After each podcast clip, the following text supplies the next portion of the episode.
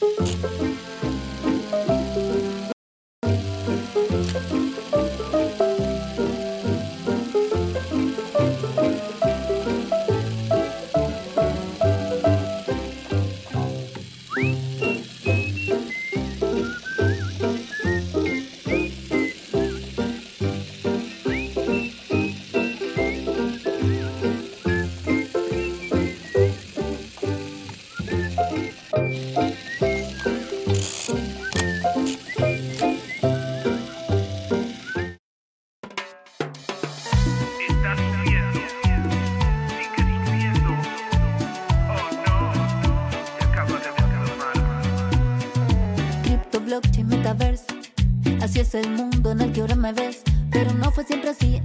sabía ver, ver, market a la vista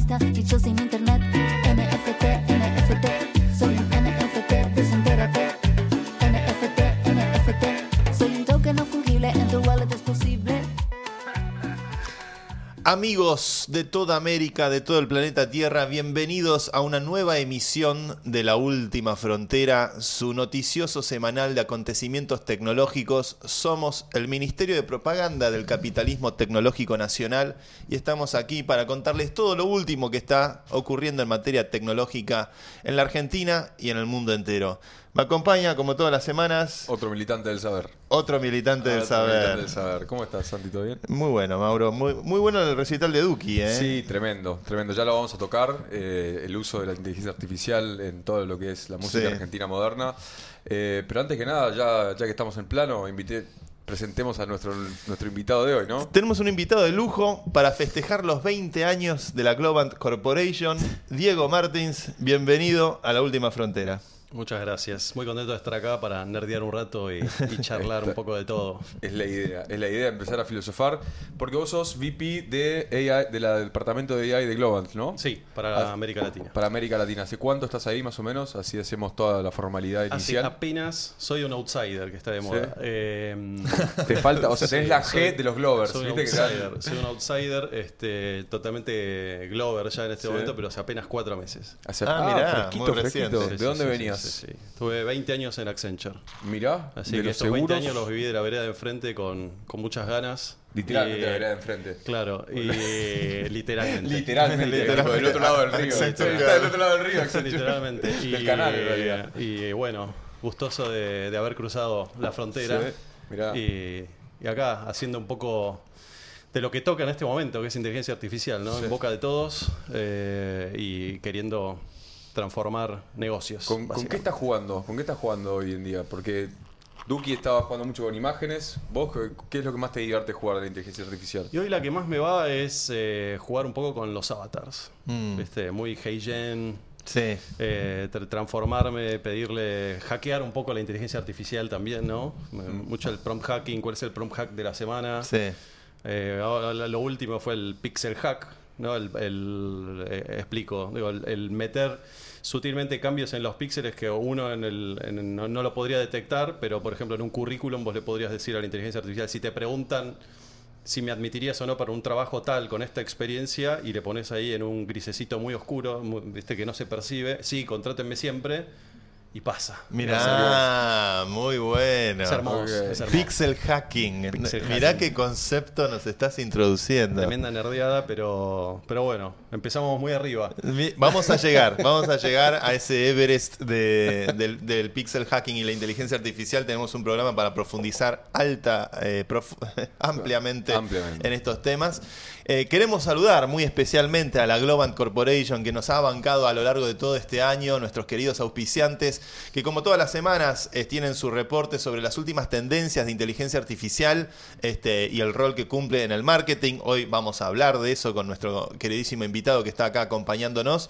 Cumplió 20 años Globant, lo celebraron a lo grande en la Bolsa de Comercio norteamericana, Sí. en el New York Stock Exchange, Sí. eh, e incluso haciendo una réplica del bar a donde iban a festejar, a donde se les ocurrió la idea a los fundadores de armar esta, esta compañía hace 20 años atrás. 20 años no es nada, canta el tango, ¿no? 20 años no es nada. Vi una declaración de Gibbert que decía, este, pensamos la compañía a 100 años, este, así que van 20, esto recién empieza. Wow. Me gusta esa, esa visión amplia y contundente de, de una Sí. empresa tecnológica. Como, como algún- algún momento dije, no, apuntar a las estrellas te hace llegar a la luna. Claro, ahí va. Está muy bien. Eh, así que un saludo muy especial para nuestros amigos de Globant. Este, aquí estaremos representando siempre fielmente a los grandes del capitalismo tecnológico nacional. Y tuvimos una noticia, eh, una semana con noticias. este, algunas noticias. ¿Hubieron si- sillazos? Hubieron sillazos, hubieron sillazos en, en el, en el territorio masquiano. Eh, sí, Elon Musk. Sí. Elon Musk este, tiró un sillazo. Tiró, tiró, o sea, un corte de intrusos. Corte intruso. fuerte. Olvídate, lo Luis Ventura fue. ¿Qué tan calculado estará? A ver. Yo no sé, yo no sé, pero a mí la realidad es que me parece que hay un concepto, el famoso concepto del fuck you money. It doesn't work if you don't say fuck you, ¿viste? Mm. Sí. Es como es ese concepto de tipo de tener la, la- la ca- la capacidad económica para decir que no y mandar a la gente a, a, ¿viste? A, a su propio lugar y no hacerlo es como Vamos a aclarar un poco el Sí. episodio. Elon Musk en una conferencia del New York Times, eh, como acá podemos ver en las imágenes, le pregunta el periodista del New York Times, este, de- a partir de las presiones que recibe por ciertos tweets, a veces Elon Musk sabemos que es un tuitero muy activo al punto tal de que decidió comprarse la compañía. eh, y eh, a veces eh, se plantea si le, si le van a meter presión los, los auspiciantes, si van a estar Sí. dispuestos a auspiciar en X este, si es que. Perdón. Salud. Sí, Cada vez que digo. X, cada vez que digo X algo me pasa. Se activa un chip sí. para que diga Twitter. Cada vez que los auspiciantes, eh, si, si la- si los tweets de Elon Musk van a comprometer o van a, a generar un problema con los auspiciantes. Sí. Y Elon Musk agarra y dice, ¿pero qué? ¿Alguien me va a chantajear a mí? ¿Con publicidad? ¿Con dinero? Y los manda. Vete al diablo. Vete al diablo, Bob. Y, y cuando habla de Bob, habla ni más ni menos que de Bob Iger, CEO de Disney, que estaba ahí en la audiencia. Eh, la verdad que es, es una pelea de titanes, porque Elon Musk tiene mucha prensa, pero Bob Iger tiene esa- la prensa. Con esa campera. con esa campera de aviador me copa. Me copa. La, la realidad es que yo lo, lo banco a Elon Musk. eh, me parece, acá lo rebancamos hace siempre. Somos elonistas. Es un tipo muy transparente, muy auténtico. eh, claro, claro que con toda su capacidad intelectual está haciendo en, en gran porcentaje un bien a la humanidad. eh, y este tipo de cosas también creo que son importantes para, para mostrar un ejemplo de, ¿viste? de, de- de- de- de autodeterminación individual, ¿no? Hay algo, que- sí, la- no, digo, gran impulsor de inteligencia artificial, ¿no? Sí. Sí. Y creo que acá haciendo uso de la impunidad, desde la campera esa hasta, hasta lo que dijo, ¿no? Me parece Sí. que... Hay un detalle que tiene, ahí tiene colgada una chapita. Sí.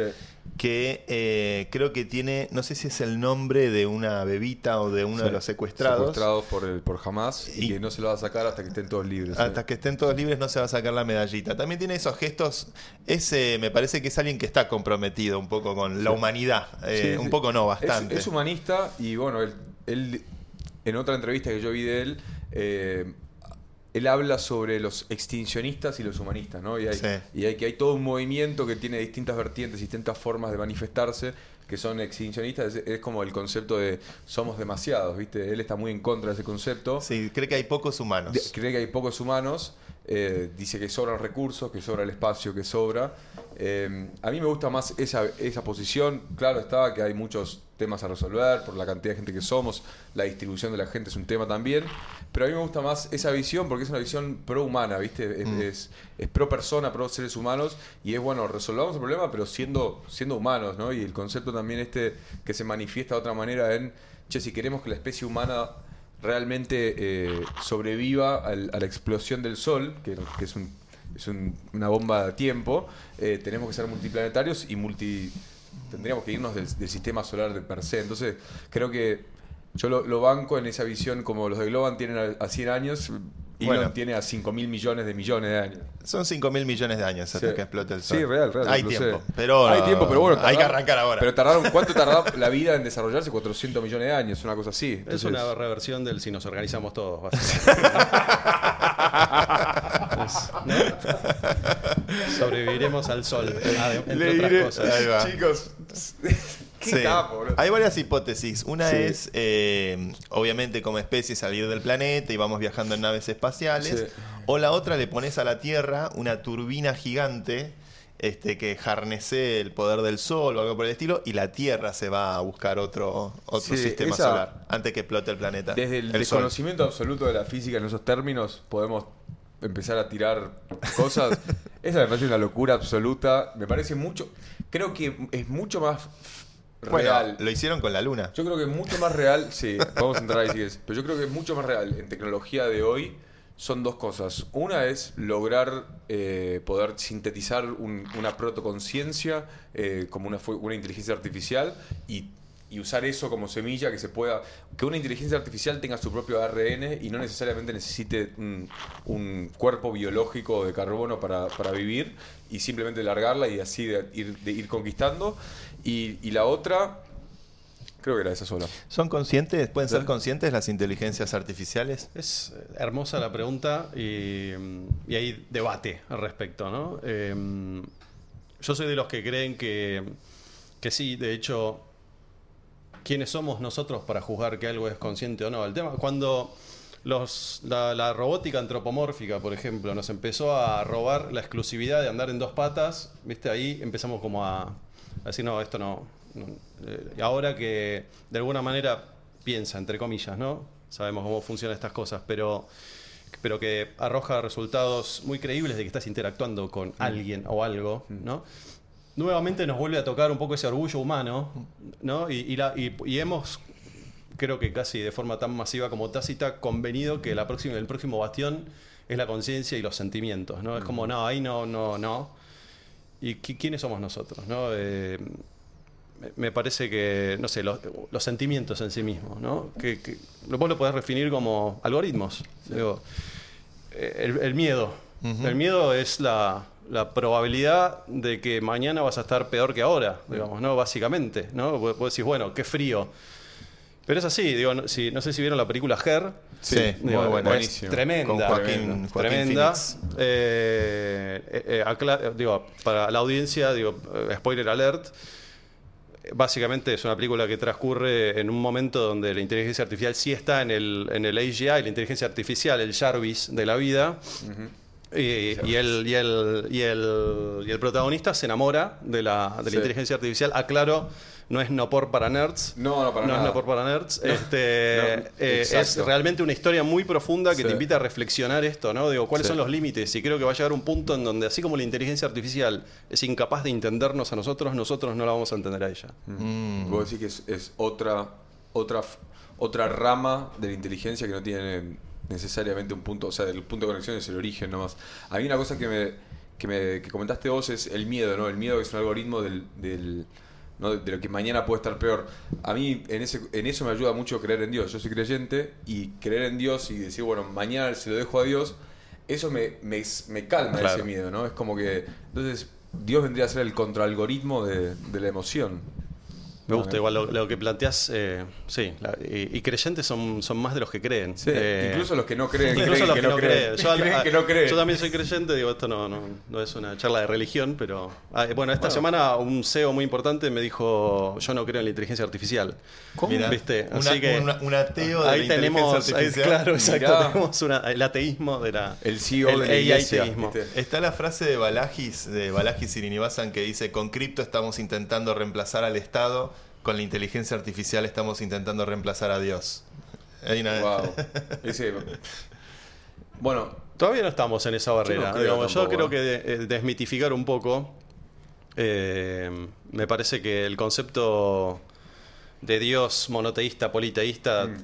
trasciende, digamos, lo que nosotros podemos tangibilizar, incluso nuestras propias creaciones. Eh, pero sí es cierto que desde el punto de vista eh, de la religión, como te invita al miedo, ¿no? Y también hay una cosa media católica histórica del miedo a Dios y qué sé yo. Sí. Digo, el miedo es natural, me parece. Sobre todo porque la inteligencia artificial hace dos minutos, literalmente dos minutos, se transformó en algo que a nosotros nos genera mucho miedo, que es algo desconocido y que creció muy rápido. O sea, apareció de la nada, ¿no? Sobre todo el advenimiento Sí. de ChatGPT y demás. Eh, y está bueno que nos dé un poco de miedo para interpelarnos a ver si este es un cambio copado, ¿no? Hablamos Sí. de Elon Musk y bueno, toda su, su activismo en contra de no liberar GPT y demás y de abrirse.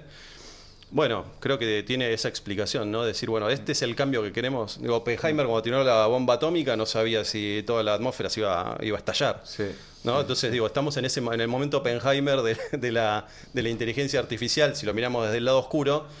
Desde el lado positivo, creo que tiene infinitas ventajas que podemos charlar un montonazo. Sí, hoy, hoy en día el state of the art eh, de la inteligencia artificial para las corporaciones, para las empresas, ¿en qué estado está? O sea, en qué... Porque uno de los miedos, hablando de los miedos de la inteligencia artificial, que hoy se tiene a gran escala es el reemplazo laboral, ¿no? El, hoy en día con la cantidad de GPTs programables, muchas personas, principalmente el, creo que el cargo administrativo y ese tipo de cargos está como, hey, esto me puede reemplazar realmente, ¿no? Eh, ¿Qué tan real es el miedo? ¿Qué tan fe- fehaciente es eso Vamos, para suceder? agotemos el miedo y después te cuento un poco la- lo que pasa en la realidad. Eh, eh, lo que te recién te contaba esto, ¿no? Un cambio súbito y hacia algo desconocido. ¿Y qué le pasa históricamente a la humanidad con esto? ¿no? Digo, lo primero es ignorar que eso existe. ¿No? Eh, cuando yo le, le- le mostraba el, el iPhone a mi abuelo, me decía, no, no, no me cuentes más, no me cuentes, Sí. no me cuentes más. ¿no? Ignorar que está. Una vez que está, y esto es eh, traspolable a temas de diversidad de género, sexual, religiosa, la que quieras. Sí, Una vez que está cambios. y es evidente, y lo ves y está ahí adelante tuyo, y la gente usa GPT, lo no solo lo, lo ignoramos, sino que lo discriminamos. Y decimos, no, ¿sabes qué? La música creada con inteligencia artificial no, no es música. Claro. No cuenta, che, pero la reacción, la famosa reacción. ¿no? ¿Qué La- sigue de eso? Sí. Digamos, es hermoso. Es como lo discrimino y no puedo hacer nada al respecto, me siento atacado por su mera existencia. Sí. Y por eso lo tengo que atacar. Mm. ¿no? Y, es- y- y- y pasa eso, ¿no? Es, es un fenómeno que nos pasa en muchas índoles de la vida, sobre todo en, esta- en este momento, ¿no? En el momento de cambio súbito y en el momento de... Es como nos despierta este, este instinto de, de defensa. Eh, entonces, agotado el miedo, la sustitución laboral, que es como el gran tema, yo creo que esta inteligencia artificial, sobre todo el advenimiento de la inteligencia artificial generativa, GPT, BARD y demás, nos encontró en un lugar bastante incómodo, haciendo tareas muy repetitivas, mal remuneradas, eh, trabajos muy precarios Mm. Eh, y acostumbrados a eso. Entonces, eh, expone eso, ¿no? Mm. Y esas personas, vos pensás, las personas que hoy realizan un trabajo muy monótono, rudimentario, eh, em, precarizado, eh, mal pago, tienen más riesgo hoy de ser reemplazadas por otra persona, cualquiera, porque no requiere una calificación, que por la inteligencia artificial. Digo, ya están en riesgo hoy esos, esos empleos. Claro. Sin duda va a haber algún tipo de sustitución a ese nivel. Eh, soy un fiel creyente de que esto abre muchas más puertas. Va a haber nuevos tipos de empleo, digamos. Va a haber nuevos tipos de empleo, y no en un sentido romántico, Mm. digo, no en un sentido romántico, sí va a haber algunos que van a dejar de existir o que no tienen sentido. No es inmediato. Digo, el otro día había en Antena 3 eh, un equipo de creadores de contenido que los, los despacharon porque escribían, qué sé yo, y, y tenían que bajar eh, artículos en otro idioma y medio que tropicalizarlos. Vos decís, eso es sustitución laboral. No, la empresa tomó una decisión de recortar porque lo que estaban haciendo con inteligencia artificial es de una calidad paupérrima, paupérrima, frente a lo que estaban haciendo las personas. ¿no? Distinto es decir, bueno, mirá, de estas cuatro o cinco personas, yo creo que puedo hacer el mismo trabajo con tres, los aumento, ¿no? Les doy capacidades aumentadas con inteligencia artificial y estas otras dos los dedico para hacer otro tipo de contenido, ¿no? Más innovador, más localizado. Y eso es lo que está pasando mayormente. Estamos todos aumentando nuestras capacidades. Yo soy un mega heavy user. Digo, yo como lo que cocino, ¿no? Este, ¿Aplicás la inteligencia totalmente. artificial en tus procesos de laburo? Sí, Eh, sin duda. Y a lo que más le tengo miedo, ahora que todo el mundo dice que es el iPhone moment de la inteligencia artificial, ¿no? El momento iPhone, es que nos pase algo parecido que con el smartphone, ¿no? Que, que el, ¿En que qué el- sentido? Que el costo del minuto se, se sobrevalore nuevamente, el minuto hora hombre, ¿ok? Mm. Digo, antes del iPhone, antes del, del smartphone, Juancito se fue al banco y Juancito no volvió y Juancito andás a ver, hace lo que quiere. Digo, ahora era te llamo, te mando un mensaje, ¿qué pasó? No, Claro. ¿no? Nos generó, Claro.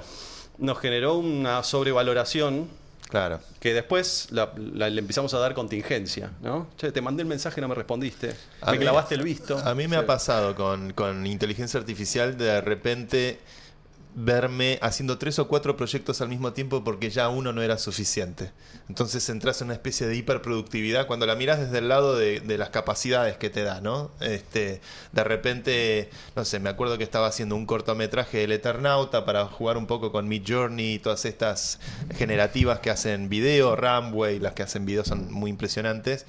Eh, y de repente, bueno, mientras esperaba que rendereara una de las AIs, eh, me hacía otro proyecto con otra y otro proyecto con otra, y de repente esta, esta productividad de estar haciendo varias cosas a la vez es bastante impresionante. Y esto está como hace poquito ChatGPT cumplió un año, o sea, está, está recién despegando. ¿Qué, ¿Qué va a pasar en el próximo año con todas estas tecnologías? Lo que. ¿Cuál es el corto plazo? La predicción de largo, bueno, fin del mundo, ya Sí, sabemos, Terminator, Terminator, Skynet. Skynet. Terminator, pero bueno, volvemos al miedo, ¿no? Volvemos Yo, al yo soy miedo. apellido- mi segundo apellido es Connor. Este, Está complicado. pero, pero sería, a ver, en el- hablando en serio, en el corto plazo, en el próximo año, 2024, ahora que estamos en diciembre del 23, ¿qué vamos a ver? Lo que hay es una oleada de inversión. Si vos ves los, los últimos estudios, está bien que cuando vos le preguntas a un CIO, un CTO, si, si van a invertir, siempre dicen más de lo que terminan haciendo, ¿no? Porque total es sin compromiso, como el, el cuarto oscuro. Pero así todo, en, lo- en los, en las últimas encuestas que, que son públicas, digamos, en, en América Latina y, y mercados emergentes, dicen que el 49% del presupuesto va a estar dedicado a algo relacionado, no necesariamente a herramientas de inteligencia artificial, quizás es la plataforma de datos, quizás es el gobierno, ¿no? Claro. quizás sí son algoritmos. Eh, aunque exageren, aunque fuese la mitad de eso, es un montón. Es un montón. Eh, y esto es lo que está driveando el cambio en este momento. Por, por eso decimos que la inteligencia artificial está, está en un momento de transformación, así como nos agarró la ola de digitalización. Lo que estamos viendo es una aceleración muy fuerte. Esta inversión estamos generando un burbujeo tremendo de las startups, consolidación de startups Sí. que empiezan, terminan. ¿no? Hoy por hoy, trabajar en inteligencia artificial y adoptar la inteligencia artificial es como y es lo que va a pasar el año que viene, ¿no? Es construir una casa. Imaginémonos que estamos todos en una playa, ¿no? Todos vivimos en una playa. Todos necesitamos una casa y desarrollamos la tecnología para hacer casas, pero hay que hacerla sobre la arena porque estamos en una playa, no hay manera. Y sabemos que hacerla en- sobre la arena y las cosas van a cambiar. Se- Los cimientos se van a mover, hay que rellenar con arena, quizás tengamos que terminar con otra casa que no fue la que arrancamos. Digo, esto es lo mismo, todos necesitamos una casa, es, es inevitable este cambio, pero está, es, es extremadamente dinámico. ¿no? Esto es lo que, lo que está pasando, básicamente. Hay algunos links este, de, de cosas que estuve viendo en la última semana, pues este es el ritmo que tiene la inteligencia artificial. Eh, wow, ese lo revi. Esto me gustó mucho, Magic Animation es un proyecto que acaban de lanzar el código fuente, esto es de hoy a la mañana, así de fresco está este pescado. Eh, ¿Qué es esto? A partir de una imagen fija eh, se, le, se le introduce una, una animación o una, un motion este, hecho en 3D y anima a esa imagen este, en video perfectamente, Como si fuese como si estuviesen ahí Sí, eh, bailando. O sea, el, el el futuro de los deepfakes. A mí por me, interesa particularmente porque una de las cosas que vengo investigando mucho es justamente video generativo para generar contenido, este, con- contenido de escala, contenido masivo, contenido, viste, de repente acá alguien decía por Twitter, no es el fin de los TikTokers, este, ahora Sí, lo escuché. con cualquier foto de cualquier famoso, eh, con relativamente poco costo. Esto de hecho está el código fuente disponible, eh, uno lo puede ir a Hugging Face este, y seguramente instalar el modelo y poder correrlo en la nube y poder probarlo. Em, la verdad es que es, es bastante escalofriante el, ritmo de avance. Eh, a la mañana vi una entrevista de Sam Altman en una conferencia que dio creo que ayer a la noche, que decía que lo que más le tenía miedo no es eh, el año que viene, año electoral en los Estados Unidos, a, la- a los deepfakes y demás, sino que es a la persuasión sutil, a la persuasión uno a uno que puede hacer la inteligencia artificial, al mensaje customizado, tailor-made, que no te das cuenta que está siendo Totalmente, manipulado. Totalmente. Y es, y, y es una cosa que a nosotros nos da mucho miedo, porque si hay algo que sabe hacer la inteligencia artificial es hackearnos. Claro. somos, hermoso. Nosotros somos el harvest, el, eh, Totalmente. la, la data. Totalmente. Digo, ¿Cuál es la inteligencia entonces? ¿no? Digo, Sí. nosotros. Y nos demuestra las- lo simple que somos. ¿no? Digo, nos reconocemos por ser complejos, pero. Acá pero tenemos otra demo. Mira, fíjate, lo- lo- la, la imagen es muy simple. Es una imagen de baja resolución, además. No es que es una imagen muy sofisticada en la que se usa de input. Se mueve el esqueleto y, y la y piba aparte, baila como una una cosa que me sorprende también es que en la foto anterior la chica está de perfil. Sí, y- está en movimiento. no, no, pero está, la foto está de perfil. Sí. Y la, y la misma inteligencia la ves sonreír, mover la boca, ¿viste? Sí. Es como que le, le completa la cara y los perfiles como... como Con el preentrenamiento, que Sí. la gente usualmente hace eso. Digo, Claro. Yo hace poco Es- le pedí a la inteligencia artificial que me haga distintos avatares usando técnicas parecidas. Eh, ¿Y qué te- con superhéroes, con esto, con lo otro, ¿no? ¿Parecido Digo, a qué? ¿Qué pediste? Quiero ser No, Goku. no, no, claro, superhéroes, no, a mí mi cara, pero su- avatares, pero superhéroes. Este, y en todas salgo enojado. Ah, sí. Sí, pero porque eso se supone que somos las personas con barba. Ah, mira. Sí, sí, sí, sí, sí. ¿Y sí. Papá Noel no Todo- sonríe? todo. Tremendo, tremendo. Mirá, Así la que- persona con barba es una persona Exacto. enojada. Eh, Háblame de vallas. Háblame de vallas, no tanto vallas. Eh, Eso lo sí, col- lo ves- descubrí. Descubrí que no solo asusto a los bebés, sino que también hago llorar a las inteligencias artificiales. En, eh, en el trabajo tenés que, tenés que ir escapando de biases que te ofrecen la inteligencia artificial directamente para lo que es la, la producción. Sí, así como avanza igual semana a semana, semana a semana ha ido imparchando, ¿no? Digo, Sí. todos los, viste ahora lo del, lo del Pixel Hack, semana que viene está más y, y dale que va. Claro. Digo, todo el tiempo tenés que ir eh, buscando cuál es el sesgo, cuál es el bias, ¿no? Y, y- y lo que contabas es, la- siempre la pregunta, y está en el documental de, mm, de Prejuicio Cifrado o Coded Bias, que es muy interesante, lo súper recomiendo, es cuál es el sesgo que no vemos, ¿no? Porque estos son los... Claro, de unknown unknowns. Son lo- lo desconocido desconocido. Exacto. Do- eh, estos son los algoritmos que ya se están usando hoy para ofrecerte contenido, no sé, TikTok, que estábamos viendo recién, para darte un crédito, para contratarte un trabajo, ¿no? Y, y llevarlo al extremo, ¿no? Filosofemos, digo, no sé, Tinder, digo. Sí. Eh, que levante la mano el que, ¿viste? Eh, Yo Ti- no este, en Tinder el algoritmo controla quién te ve, Sí. Claro. ¿no? Quien Digo, te ve, que este, sí. Yo en mi- eh, No es verdad que es por no sos vos, es el algoritmo. yo a la No madre, a, la, a- a la madre de mi hija reconectamos.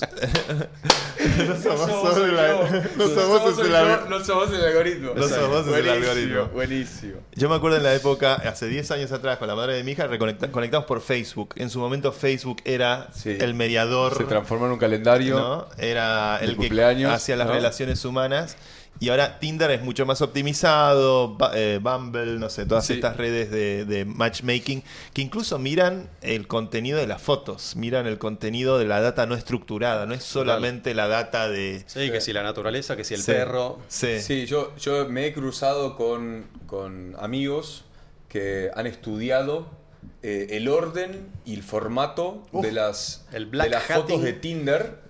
Y me dicen, no, no, si te quieres hacer un una perfil de Tinder, la primera foto tiene que ser, no sé, vos en el mar. La segunda foto, vos con amigos. La tercera foto, haciendo un deporte. Y la cuarta foto con tu hermana. Una cosa así. Es algo así me habían dicho, tipo, me habían dicho el paso a paso y así me han Y traducido aument- todas. aumentaba el ratio. Y es que aumenta el ratio, también entiendo que, tipo, eh, you fill in the boxes, ¿viste? Haces checks de, de cosas que por ahí a las, al, per- al perfil de las mujeres que te presentan tu perfil les interesa. Es como que tenías como to- un, un, ¿viste? un múltiple layer de, de orden Es de el sentido. Search Engine Optimization de, Tremendo. del ligue. Es SEO. Del ligue. SEO Todos del ligue. solteros igual, imagínate que... SEO del ligue. Este, la verdad que Qué buena palabra ligue. es buena, habría que importarla. Habría Está que buena. ligar. Sí, ligar, está muy Sí, bien. Y aparte Es unisex, funciona para todos. Pero es más eh, educada. Sí. Si no, las otras son medio ordinarias. Este, pero bueno, sí, eh, la verdad es que es, es un ámbito bastante, bastante eh, impresionante cómo está cambiando las reglas de juego de la industria. Y una de las cosas que a mí, una- a mí me, me- me interesó cuando empecé a estudiar todo el tema de GPT, Transformers y demás, es que eh, se dice mucho esto de la ciencia de datos, la curación de los datos es sobre donde se pone la mayor parte de la energía en este momento y que la estructura, la arquitectura del Transformer, de lo, lo mismo lo que usa Midjourney, lo que usa ChatGPT, lo que usa el LLM o la, esa, ese cerebro en el medio, eso no hay que tocarlo, que eso, eso se descubrió una arquitectura que de repente la red neuronal puede mantener la atención, tiempo, puede escalar el tiempo de atención para poder consumir el contexto de la, de la conversación. Eh, y que todo el trabajo de entrenamiento se hace con los datos. Y una de las... eh, eh, hace poco leí una entrevista a un experto que decía, bueno, ¿tiene sentido hacer tu propio Large Language Model, tu propio LLM? Eh, y la recomendación que decía es, mira, vos podés hacer un, un Large Language Model propio, pero te va a llevar dos meses de entrenamiento y 20 millones de dólares de, de- de ciclo de, De computación, computación, sí. entrenando. O sea, para que dimensionemos un poco lo que es eh, el costo de esta energía. Tiene costos muy altos a- a- al costo de hoy. Eh, pero el, el entrenamiento de datos, el entrenamiento, esta idea del GPT Builder, todas estas, estas formas de darle sesgos propios, eh, me parece que esa disciplina sí va a crecer. ¿Vos cómo, cómo estás viendo el- la parte técnica del trabajo con estos cerebros digitales?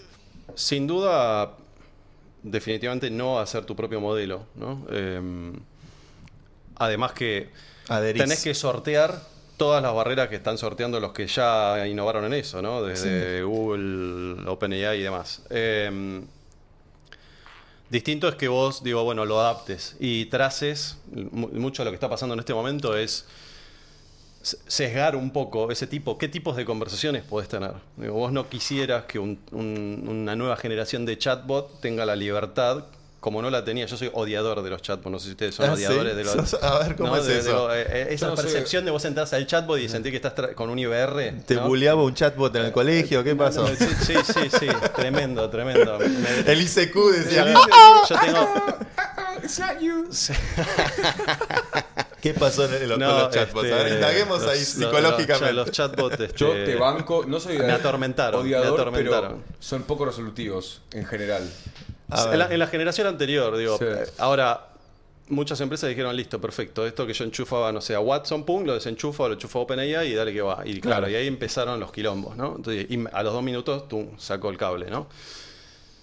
Pero es, es posible de hacerse. Digo, eh, por ejemplo, la, nosotros trabajamos mucho en la hiperpotenciación. O sea, poder decirles, bueno, mira, tengo agentes de venta o, o recomendadores de inversores para, para portafolio de inversión, ¿no? valga la redundancia. ¿Cómo doto a esa persona de conocimiento? Bueno, poder eh, a- digo, incorporar la suite de entrenamiento, datos ya más estructurados, ¿no? ¿Cuál es el- la, la guía, las 10 máximas de- del asesor financiero para que ese copiloto eh, empodere a un, a un asesor financiero estándar? Pero también limitar qué tipo de conversaciones puede tener. ¿no? El, primer bastión por ahí es, es entrenar a personas o co- copilotar con personas, porque de última, si, si delira la inteligencia artificial, eh, este, sí, alucina, tenés quien lo frene, ¿no? Tenés el human in the loop, famoso human in the loop. Ahora, muchas empresas están asumiendo un poco más de riesgo y lo están exponiendo, ¿no? A usuario final. Digo, ahí es, es importante que vos puedas trazar, Mm. ¿no? Es el inicio, poco geek lo que digo, pero es el inicio del LL LLM Ops, ¿no? O sea, es ¿Qué la operación, eso? es la operación, la gestión de estas inteligencias artificiales. Porque es hermoso lo que se puede hacer, pero ¿qué significa que una inteligencia artificial funcione bien? ¿Cómo testeo una inteligencia artificial? Estos son los nuevos dilemas. Qué ¿no? interesante. ¿Cómo sabemos ¿Cómo? que funciona bien? Exacto. Mm. Es La una caja negra.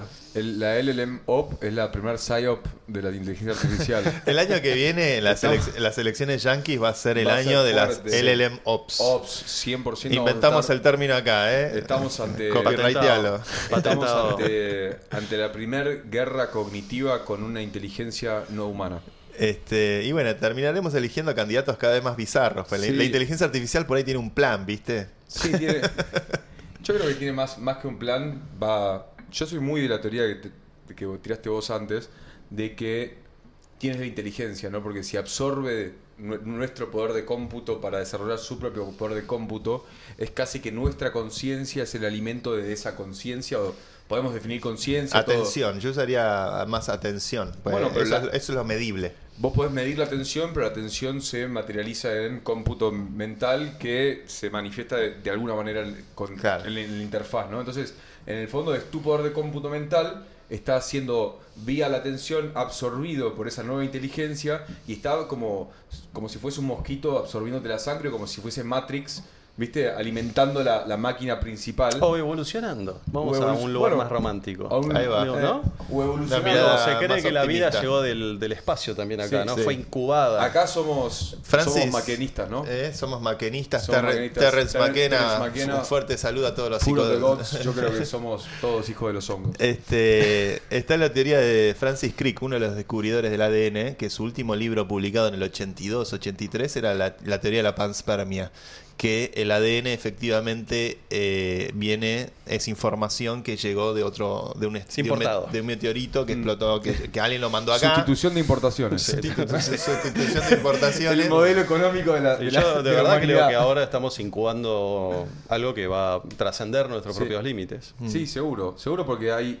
Nosotros tenemos un gran límite que es eh, lo biológico.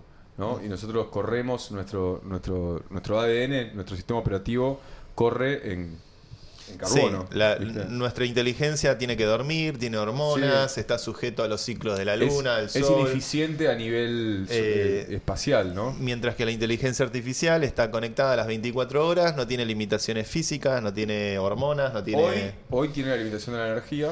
Hoy eh, estamos yendo hacia, hacia una especie de. Nosotros mismos estamos desarrollando fuentes de, de absorción de energía que no dependen de, bueno, de, de- de quemar, sino de la, la- la solar y demás. La nuclear, bueno, sigue siendo un- una combustión, pero eh, la solar podría ser, o creo que debería ser, la, la, la mayor fuente de energía que tendríamos que poder absorber para que esta inteligencia artificial realmente pueda ir al infinito y más allá con Buzz Lightyear y, y escaparse del cuarto de Andy. ¿Sos gamer? Soy gamer de muy vintage. Ok, vintage digo. gamer. Muy Arcade. vintage. No, no, sigo, Sí, sigo, sigo, sigo, A sigo. ver. Soy muy de, soy muy del mame. Oh, Muy- ar- armo mis propios, propias consolas en casa. Ah, bueno. Mis simuladores, mis clones, eh, hermoso. El MAME, el famoso emulador de, de videojuegos 8 bits, ¿no? De, estamos hablando. Sí, sí, no escucho. MAME hace 20 años. Sí, no, no, pero está, está la- la- los, Sí. en los gamer addicts, está. Se está la- mantiene está la cultura de La- mantener- La primera consola que le compré a mis hijos fue un clon de, de Nintendo, para, ¿Qué- para- de qué edad Super tus Nintendo. hijos? Eh, obviamente es una edad que no me puedan juzgar por eso, ¿no? Pero 8 y 9, 8, Perfecto. 9 y, 9 y 5. Perfecto. ¿Un clon de la Este, Nintendo 64 o la Nintendo? Una mini Super Nintendo. mini Super La Nintendo. Super Nintendo, yo antes dije- de la Por 64. eso, dijo, bueno, vas a empezar- yo- para vas a mí empezar es de Nintendo abajo. y la 64. Para vos la 64, para mí es la Famicom del Digo, sí, 88. El Si primero arrancás- fue el Sega. El primero fue el Sega. Me acuerdo incluso el, Total. El Sega con el Sonic, que era como el juego del Sega para, Juegazo. para Sí, mí. El juegazo, Sonic, tuk, juegazo. tuk, tuk, no había más. Llevaba Después, del- 8 pilas ese. después del Sega aparecieron en, en mi, mi plazo temporal, por lo menos de mente, apareció la PlayStation 1 Claro. con el Nintendo 64 peleando Ahí. casi al mismo tiempo. Clásico ese. Mucho mejor en ese momento también el Nintendo 64. Ya el formato del control te- era más divertido. eh, pero tenías el Winning Eleven. Eh. Que gran jugabas juego, con, no sé. Adriano de 9 del Inter que le pegaba a mitad de cancha clavabas en el Pero bueno, los hice arrancar con Nintendo, Super Nintendo. Va- vas a arrancar de abajo. Sí. No, te pido Assembler. Vas a laburar, no, te, no te pido, no te pido Java, no te pido Bien. Assembler, no te pido Python, pero por lo menos Super Nintendo. Me encanta, Está Nintendo. ¿Saben lo que quiere decir Nintendo? No. No entiendo. Nin- Es veloz. ¿viste? Eh, ¿Será la inteligencia artificial? Sí, sí, eh, vengo aumentado. No, solo sobre Está dosis con de el- café, el chicos. prototipo de Neuralink café. acá atrás. Es el decimoctavo café del Sí, día. sí, ¿viste? de acá salgo volando, tipo, Sí. me da- Nintendo es una empresa fundada por la familia Iwata-san en el año 1880. Es una empresa familiar al día de hoy. La familia Iwata controla la Nintendo Corporation y Ninte- era una empresa que hacían cartas este, en el siglo XIX y Nintendo quiere decir deja la suerte librada al cielo. Mirá. Un dato de color. Mirá qué poético. Nintendo. Ni- Nintendo, deja, mirá lo De- diferente que ¿no? Live luck to heaven. Deja la suerte al cielo. Sí. Eh, lindo el el nombre. Una, una curiosidad. Está bien. Es Me a la gusta, cabeza. Me gusta porque el concepto de la suerte, ¿no? Sí. El concepto de la suerte, el azar. El azar, Sí. El lo lúdico. día, el otro día estábamos hablando sobre la expresión. Bah, ya no, no me voy a acordar. No importa, pasemos al tema que me olvidé eso acá. Hay, eh, se generó un poquito de furor esta semana en el ámbito de los videojuegos porque salió el trailer Uy, se, de se liquió. se liqui- ah, li- se se li- liquió. se liquió el trailer. sí. Rockstar, no, no nacimos ayer. Se liquió el trailer de Grand Theft Auto. Miren lo que es esto. Buenos Aires. ¿no? Eh, Miami, Miami. Es- vuelve a estar ambientado en Vice City, que para mí el mejor Grand Theft Auto para mí fue el que sea el Vice City. Este, y está ambientado en esta Miami menemista. Rockstar Games presenta la, la calidad de los gráficos, obviamente, a, lo- a- a- a la orden de la expectativa. Mira lo que es esto, de PlayStation 5. eh, esto va a estar, en, seguramente va a salir para PlayStation 5, creo que no, no me equivoco diciendo eso. Eh, y ah, veremos si estará para Xbox también. Pero la verdad es que está bastante potente.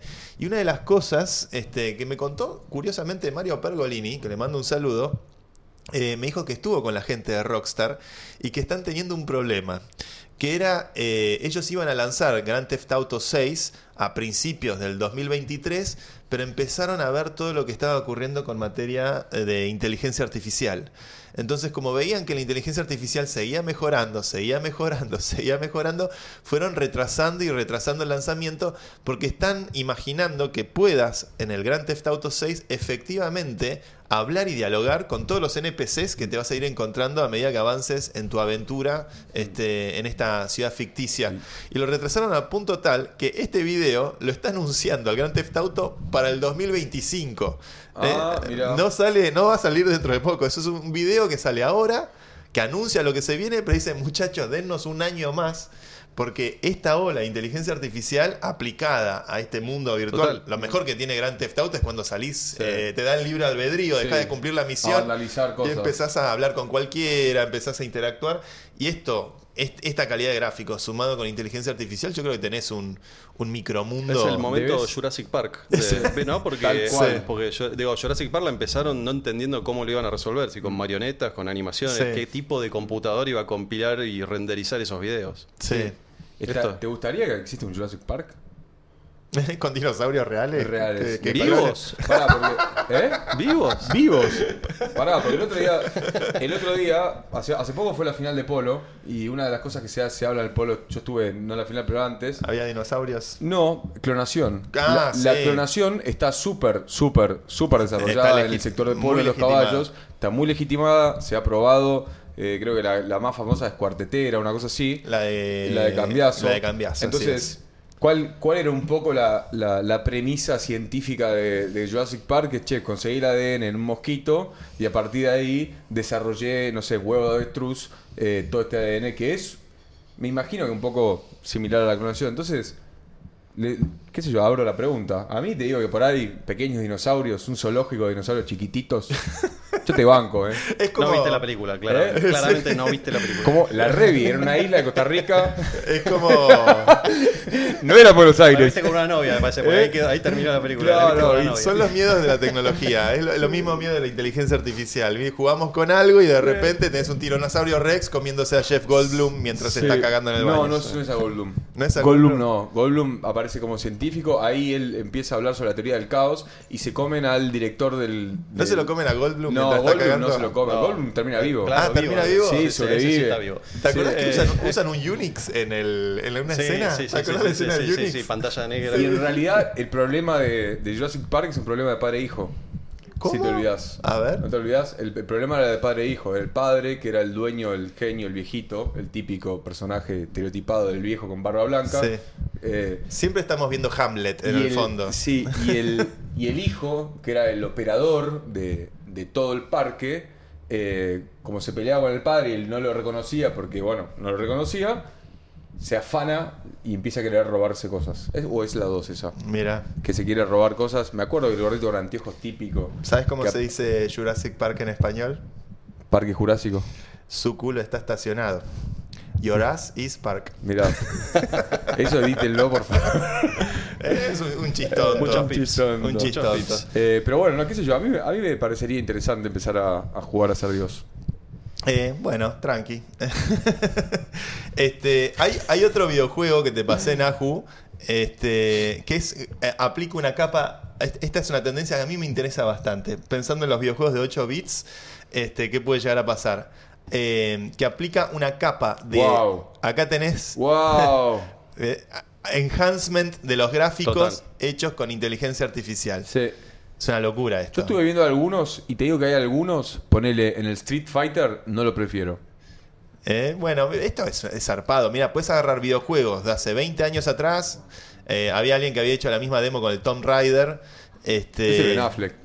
Y, y lo, le- o sea, de repente por ahí tener, levantar esta capa, esta calidad gráfica, obviamente hacer esto lleva, cada uno de estos renders lleva 5 minutos en este Sí. momento, o sea, es- o sea, no se podría. Estamos, estamos lejos. Estamos Todavía estamos lejos del real time, pero eventualmente me parece, no me parece descabellado que llegáramos a, a O tener sea, a un Doom a un- nuevo. un Doom, eh, que sea el Doom original. El Doom original, pero con Pero con, nueva con una capa, ¿te Es que sin innovar, Sí. si le aplicás la ley de Moore, Sí. digo, en cinco años estás. En cinco años estás, con la ley de Moore estás, que es la reducción cada 18 meses del costo de cómputo a la mitad que se viene dando desde, desde la década del 50 en adelante. Se va- dicen, Gordon que se va, fundador de Intel. dicen que se va a mantener eh, o se va a acelerar la ley de Moore. Hay una hipótesis, hay muchas hipótesis con la ley de Moore, que es una es ya hay un punto infinitesimal de cuántos eh, nanómetros puede tener un micro, met- cuántos transitores puedes meter en un nanómetro, ¿viste? Y la Mm. miniaturización ya tiene un límite porque empiezan la- las propiedades cuánticas Sí. y ahí ya no, no se te rompe el Y nivel ahí de ya vayan a ver el capítulo que grabamos. No, acá para Flujo es, eh, es ampliar en otra dimensión, digamos, ¿no? O sea, vamos en la miniaturización. Digo, ahora es en otra. Digo, es Claro. como usar los mismos recursos en, en otro sentido, ¿no? Digo, en vez de usarlos para hacer este, ma- eh, matemática y álgebra, lo usas para, para inteligencia artificial, Claro. justamente, ¿no? Hay algo que, que- que es el factor como subyacente. Este, mirá, este, No. este es espectacular. Si pasás, si el Tomb Raider No. original Olvidate. vas a hacer esto, Olvídate, es espectacular. tenés un millón de incels. Pero además tenés, eh, lo que tenés con esto es que lográs Al público adolescente cautivo. Sí, público adolescente sí, cautivo. tenés a los- todos los chicos de 15 encerrados en la casa. Este, no, y tenés. la- eh, eh, cuidemos el algoritmo de YouTube, por favor.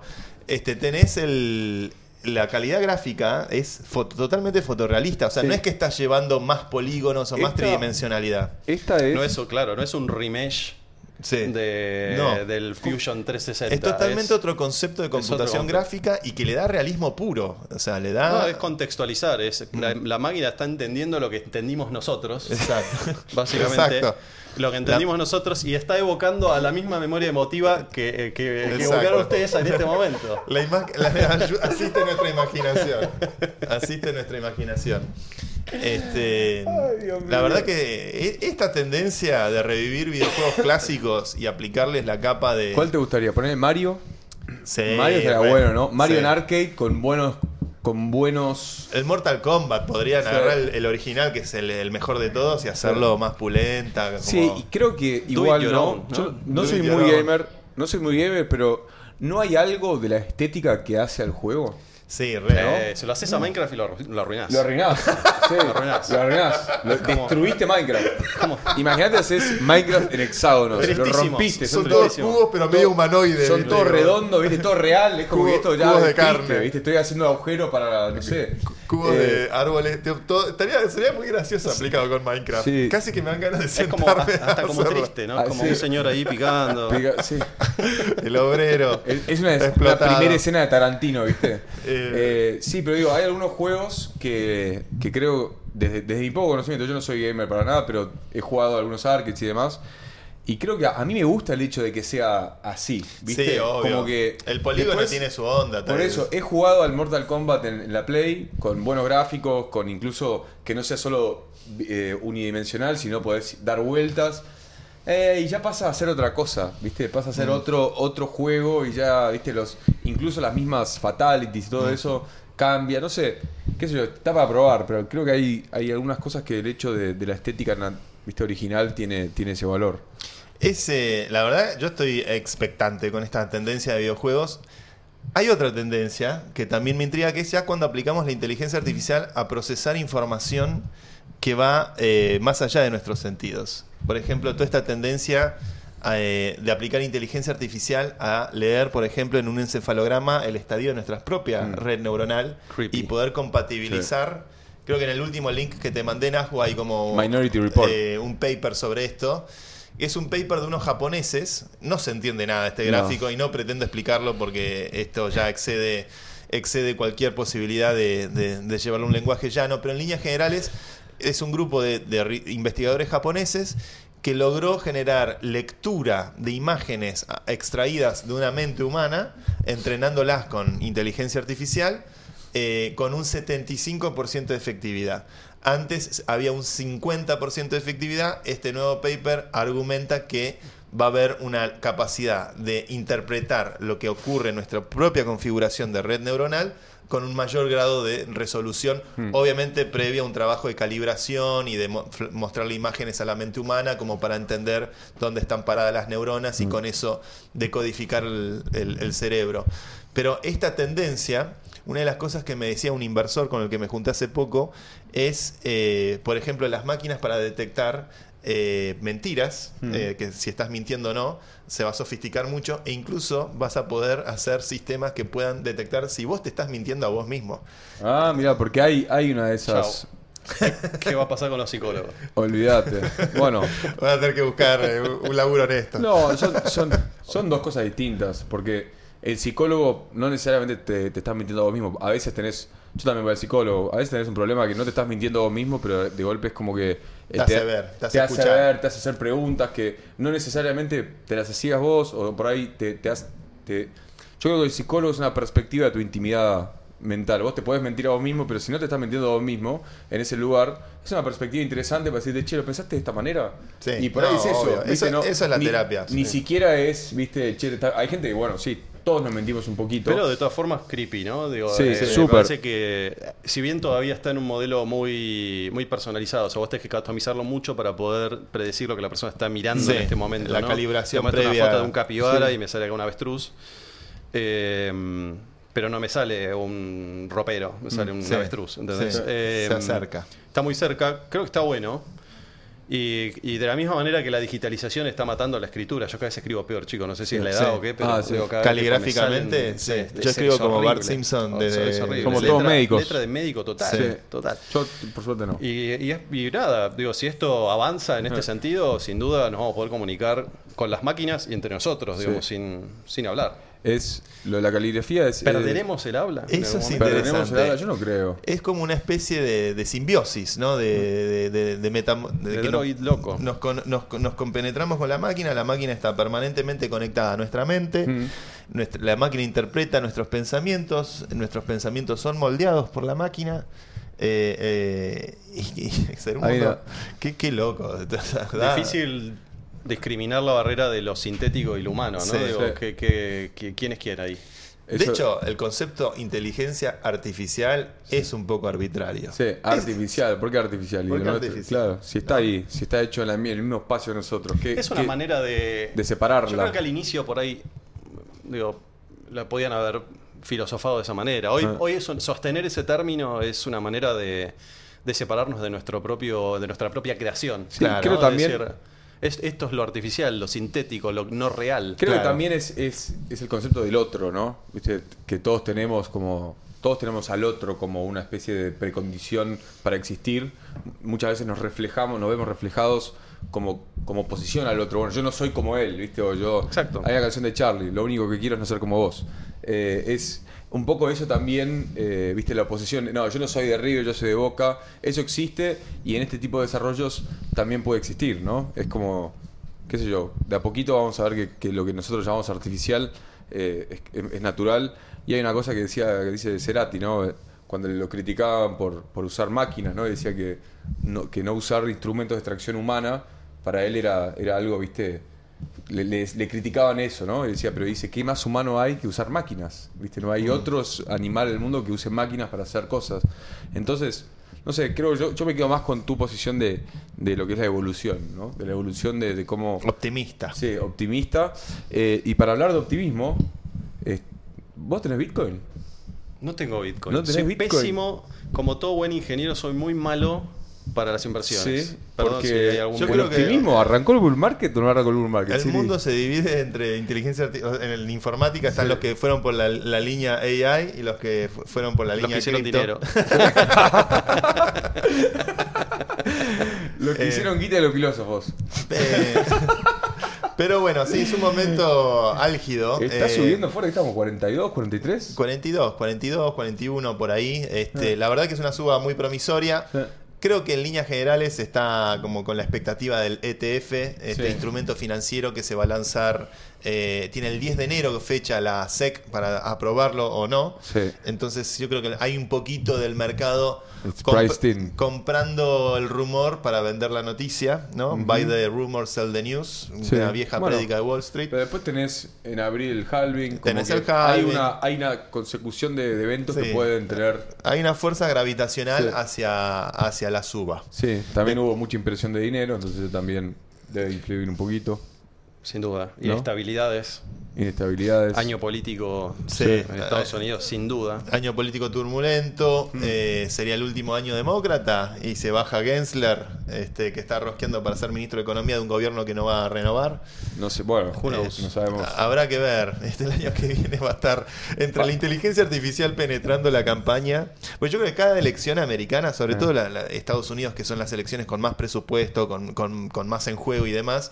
Este, siempre cada elección norteamericana es un hito tecnológico. Cuando Obama fue electo, el, el capo de campaña digital de Obama era uno de los cofundadores de Facebook, eh, y Facebook y las redes sociales eran como el gran eh, factor novedoso.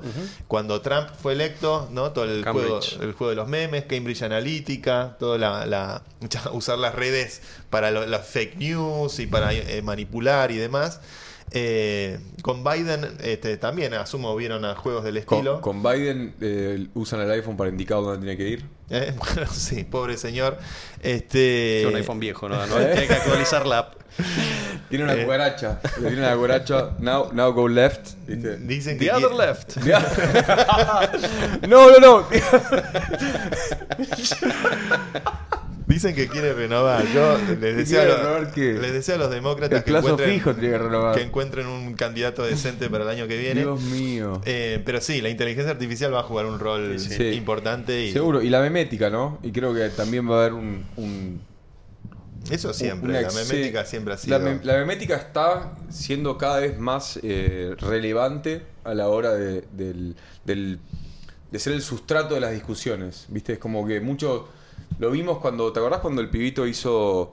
Eh, troleó a los medios que hizo Sí. el cartel de. Jeremías. No me acuerdo, el Sí. cartel del cafecito que te hacía el precio del café por, Sí. por cada lado y el chabón le preguntan y le dices, no, y bueno, y ahora cuando, cuando entre el próximo gobierno, eh, mi sueldo de 100 mil pesos va a ser 100 mil dólares, entonces yo quiero tomarme un café toda la... Y la gente, bueno, ese juego del chiste... Los medios no entendieron. no entendieron que- la troleada, La troleada del Claro, pibe. Exacto, y creo que eso eh, se, se- ya está muy, muy, muy metido porque toda esta nueva generación de, de nuevos votantes que tienen 16, que cumplen Eso, 16. eso es en Argentina igual. En Argentina, bueno, yo estoy hablando de Argentina, pero digo, se dio acá, en Estados Unidos, el mundo de la memética tam- nace más o menos en Reddit, los memes como concepto, entonces creo que hay un poder ahí que, que todavía tipo no está unleashed del todo, ¿viste? Sí, está sí. En, en desarrollo. ¿Cómo crees que la inteligencia artificial puede influir eh, en un gobierno o ser utilizada en un gobierno o, o utilizada en política abiertamente? Olvidémonos del juego de la manipulación y demás que,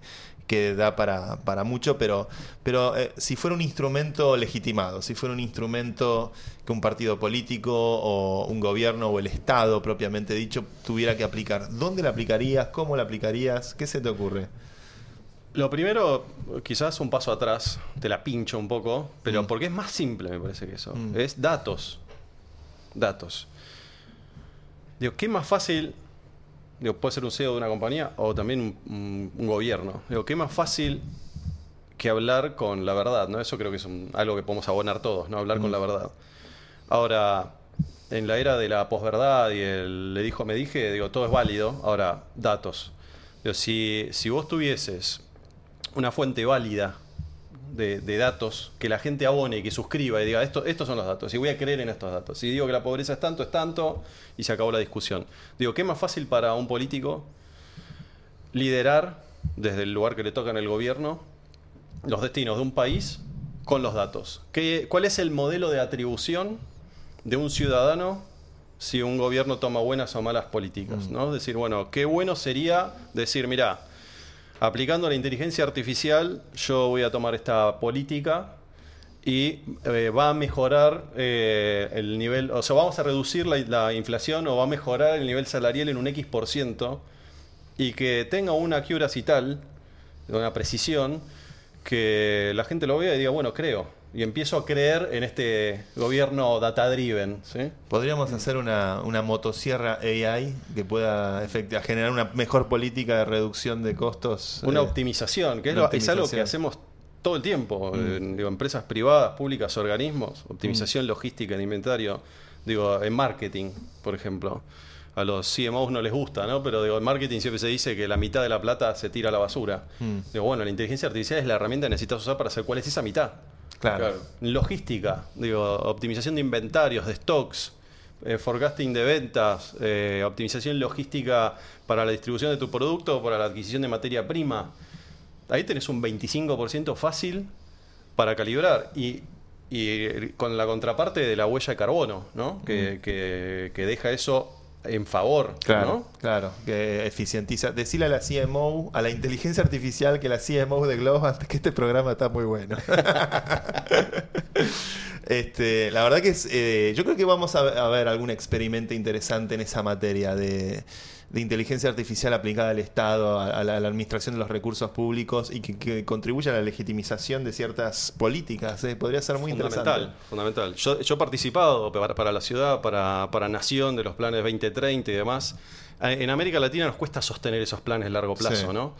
Eh, y es una picardía, porque, por ejemplo, una de las cosas que yo hipotetizaba era, podemos, así como está el contexto y el mapa espacial, como tiene un GPT, podemos dibujar en, en el universo las profesiones y cuál es la, la cercanía de una profesión a otra y cuál es la distancia que yo necesito aplicarle a nivel gubernamental a- para reconvertir a algunas personas que están cayendo del sistema, sea porque ese trabajo no existe más, porque se automatizó, hay robots, hay máquinas o lo que sea, cuáles son las acciones que tendría que estar haciendo ahora para que esas personas no se caigan. Y tanto en el ongoing, en, en- la calle hoy, como en la academia, ¿no? ¿Qué, qué es lo que tengo que estar enseñando ahora? ¿Tengo que seguir enseñando el algoritmo para multiplicar números de 5 o 6 cifras? Que, digo, te lo digo Sí. porque lo practiqué con mi hijo esta tarde, pero este Sí, eso que es cuarto o quinto grado, ¿no? Sí. O sea, la cuentita. Qué loco ese sigue enseñando es eso. tremendo, Qué loco. pero ¿eh? cuando tocas la educación, nuevamente ahí toca algo como, ¿no? Hay resistencia. Eh, Gracias. Algo humano, ¿no? Sí. Algo muy humano, algo de la mano, de saber hacerlo y no tener que viste, apoyarte 100%. Digo, ¿cuántos chicos en- que están hoy en, en la primaria y están aprendiendo la alfabetización con lo duro que es aprender la motricidad fina para poder escribir un coso, para después ser una persona de cuarenta y pico de años como yo que escribió horrible porque no tepeamos nunca? Mm. ¿Y cuántos de estos chicos, en algo, eh, cuando, digo, cuando tengan nuestra edad, siquiera van a pulsar algo que se parezca a una tecla? Mm. Digo, por ahí es algo, digo, lo hablamos recién, por ahí es algo que se conecta a lo que estás pensando. Sí, igual ahí te la, ahí te la me pongo en me pongo en conservador de, de la tecnología, me pongo en En romántico, como- no, no, en decelera- deceleracionista. Deceleracionista. Me pongo en deceleracionista.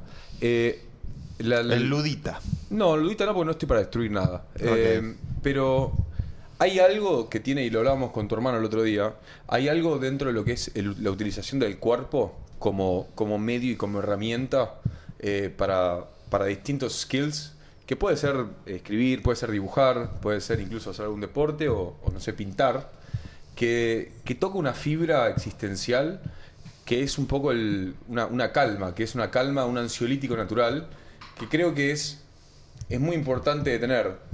Me estoy poniendo, no necesariamente, o sea, sí, yo defiendo que la gente escriba a mano, porque a mí escribir a mano me ayuda mucho cuando tengo que resolver algún problema o cuando tengo que, no sé, tengo muchas Te cosas en la cambia el cabeza. pensamiento escribir a me, mano. me ordena el pensamiento de una manera distinta a, a cómo me lo ordena tipear. Por la misma naturaleza de cómo tipear, de esta- estás así mirando para otro lado, puedes tipear sin ver. No podés escribir sin ver y que no sea un desastre. Es muy difícil, no podés seguir el renglón, ¿viste? Alguna vez, a, a veces me, me pasaba que me iba a dormir con un cuadernito y a veces se me ocurría una, una frase cuando estaba en mi época de, de escritor y me despertaba y, y a veces, como para no prender la luz, la escribía. Y lo- no te su carajo. y después seguía lo que escribía. ¿Qué, qué es esto? ¿Entendés? Ah. Pero bueno, lo que voy. Y volviendo- usas otra parte de tu cerebro Exactamente. también cuando... Volviendo al tema es, creo que no, no, no por el hecho de escribir que sea útil en el futuro, sino por otros beneficios que, que trae No, la sin duda. Y, como todo, digo, los generalismos están buenos. Sí. Pero sí nos. Creo que te interpela a pensar, ¿no? El otro día escuchaba, le, le copio la anécdota a Bilinkis, ¿no? La de las, las pirámides. Digo, los egipcios existieron, o sea, hicieron, eh, construyeron pirámides y en algún momento pararon. Mm. Y siguió la- siguiendo la, la civilización egipcia. ¿Qué pasó en el medio? Imagínate la, la escuela egipcia, ¿no? Los niños, los pequeños egipcios yéndole. Digo, durante el primer tiempo dijeron, no, bueno, dejemos la materia construcción de pirámides por, por si queremos empezar de vuelta. Después pasó el tiempo y dijeron, no, no, ¿cómo lo vas a sacar si es algo cultural nuestro, si, si digo, es ancestral y qué sé yo? Digo, pero la realidad es que no lo necesitaron nunca más, ¿no? Y acá te, te pasa lo mismo, digo, a nivel, a nivel educación es esto, ¿no? ¿Qué, qué te vale más? Lo que hay que entender es el costo-beneficio, ¿no? Digo, de gastar tanto tiempo en la, por ejemplo, la lectoescritura, que está bien, digo, acá, no- si no vamos a despertar una ola hater brutal, digo, pero, pero sí, por ejemplo, vamos a un lugar donde muchos hay más odiadores que defensores. Digo, la división, el algoritmo de división, ¿no? De un número de cinco cifras, por un número de dos cifras. ¿Qué vale más? Digo, y ahí, ahí empiezan como los, ah, tengo que tomar una decisión, pastilla azul, pastilla roja. ¿Qué vale más? ¿Aprenderte ese algoritmo de memoria o tener mayor capacidad de gestión emocional, por ejemplo? Que te enseñen a gestionar tus emociones. Vos en vez de tener que recurrir a escribir algo o pintar un mandala, tener tus, tus propias herramientas para decir, bueno, cuando me pasa esto... a- Escribo. tengo esta técnica. Bueno, puede Bueno, ser escribo. escribo, justamente. Por ahí, sí, por ahí es eso. Por ahí eso es eso. voy. Entonces vos decís, che, listo, lo mío es esto, porque yo aprendí que Sí. es esto. Eh, nada, me parece el, el debate, ¿no? El debate que Sí. viene, la, el, el dilema que viene. Vos tenés dos chicos de 5 y 8. Y nueve. ¿Qué recomendación? Yo tengo una de 8. ¿Qué recomendación le darías a los padres este, para esas edades, esas generaciones? En materia de tecnología, en materia como experto en inteligencia artificial, ¿cómo, qué, qué cosas mirás o qué cosas te preocupan para, para los chicos? Una de las cosas que me preocupa es lo que hablábamos al inicio, ¿no? Es, es que esta hiperpotenciación de las personas se transforme en, en más estrés, ¿no? En más estrés, más ansiedad. Digo, la, en la era de la digitalización también vino la era de las enfermedades mentales Sí. brutales, ¿no? Y, y ya lo, lo- lo empiezo a experimentar en mí mismo, que soy heavy user, ¿no? Vos contabas recién, estaba haciendo 3, 4, 5 cosas en paralelo. Ya las hacías antes. Sí. ¿no? Veo compañeros de trabajo más jóvenes que están empezando que tienen un monitor acá, otro monitor acá, el celular acá y van chateando Sí. con los amigos. Sí, sí, es una locura. Digo, imagínate si todo eso además lo pudieras potenciar con la inteligencia artificial. Eh, creo que no estamos hechos para eso. Mm. Y al contrario, en lugar de, de ayudarnos, creo que nos puede perjudicar. Digo, sigo teniendo una mirada súper optimista, pero debemos gestionar esa parte. Debemos Duki, gestionar esa parte. Duki hizo todo un discurso en el recital Sí. sobre la salud mental. Sí, sobre la salud mental, eh, sobre la tristeza. Yo me acuerdo, la realidad es que me sorprendió. Duki, fuimos el sábado, gracias a la gente de Play también.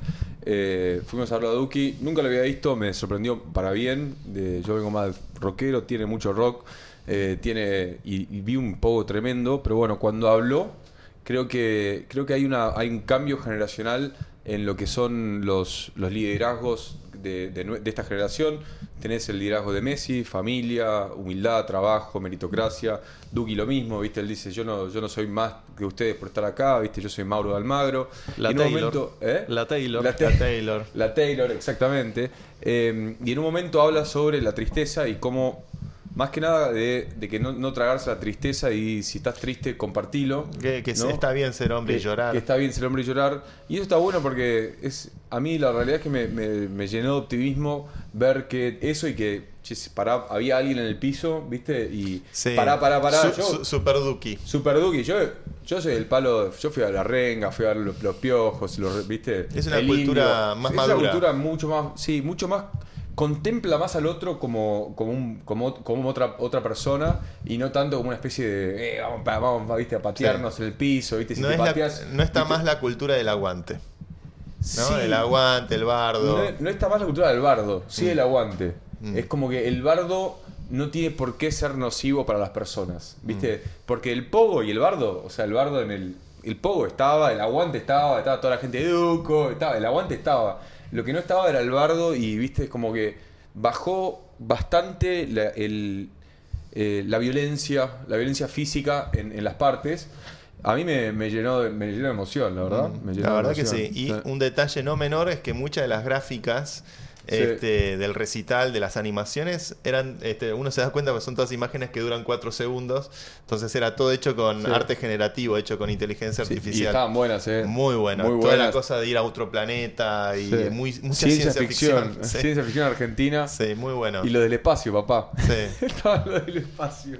muy bueno. Eh, sí, la verdad que fue muy lindo y, y me llena de optimismo. Me llena de optimismo tener, ver, ver, viste, tanta gente y con, y con tan buenos términos, viste. Mm. Eh, fue, y bueno, y una cosa también que me pareció súper, súper linda y divertida fue cuando terminó el recital, estábamos saliendo por la platea San Martín de, de ahí, de, de River. Y empezaron, claro, un par de hinchas de River. Ah, el sí, que lo sí. viste, que, que estábamos muertos de 18 silencio y, a- y arrancaron, no sé, lo de Boca arrancamos, viste, a, a- a cantar Y no, no hay y animosidad. no pasó nada. No o sea, animosidad. fue, se cantó de un lado, se cantó del otro y la gente siguió caminando. Ojalá sea una tendencia para que se quede. me encantaría, por eso me encantaría tengo, eso. sí. Tengo, la verdad, una cosa, voy a hacer una observación de viejo choto. Este, miraba el recital y eh, yo creo que estaba eh, el 95% de la gente del recital era más joven que yo. Sí. Y la verdad que no sé, nunca me había pasado. Primero de ver tanta gente joven, pues la verdad Es cuestión de tiempo. sí, es cuestión de tiempo. Y de seguir acá. Sí, este debe ser una de estas cosas de descubrir sos- que uno tiene- eh, somos jóvenes que nos fue bien. Pensarlo así. que sabemos mantenernos en la pomada. Eh, en vivo, sobre Este, todo. Vivos, vi- vivo que es un montón. Este, y la verdad que es muy emocionante ver a las nuevas generaciones y ver estas conductas, ver estas actitudes, Sí. es, es una nota muy positiva. Muy, muy positiva. Eh, Diego, ¿por dónde te encontramos en las redes? En LinkedIn, ahí posteo todas mis, mis cuestiones eh, nerdianas. Eh, también me pueden encontrar en Instagram, diegomartins.ig. Hay muchos Diego Martins, así Punto que lo, IG, punto ok. IG, lo resolví de esa manera. Eh, y nada, en Globant. Ahí sentadito, firme junto al pueblo, innovando. Me parece innovando bárbaro. por 20 años más de éxito Sin duda. y de crecimiento. Ahora sí, muy basado en inteligencia artificial. Buenísimo. tendremos dentro de 20 años tu versión de inteligencia artificial, la mía y la de Mauro. y haremos un programa de esto. replicando Espero que el no esté programa. enojada. Sí, y estaríamos nosotros del otro lado viéndolos hablar. Eh, que hagan el programa Que por hagan nosotros. de ellos, claro, ya fue. Señores, señoras, esto ha sido La Última Frontera. Eh, espero que hayan disfrutado de esta emisión donde hemos cubierto todo lo que pudimos en materia filosófica y no tanto sobre inteligencia artificial. Nos vemos como todas las semanas los martes a las 8 de la noche por Filo News. Gracias.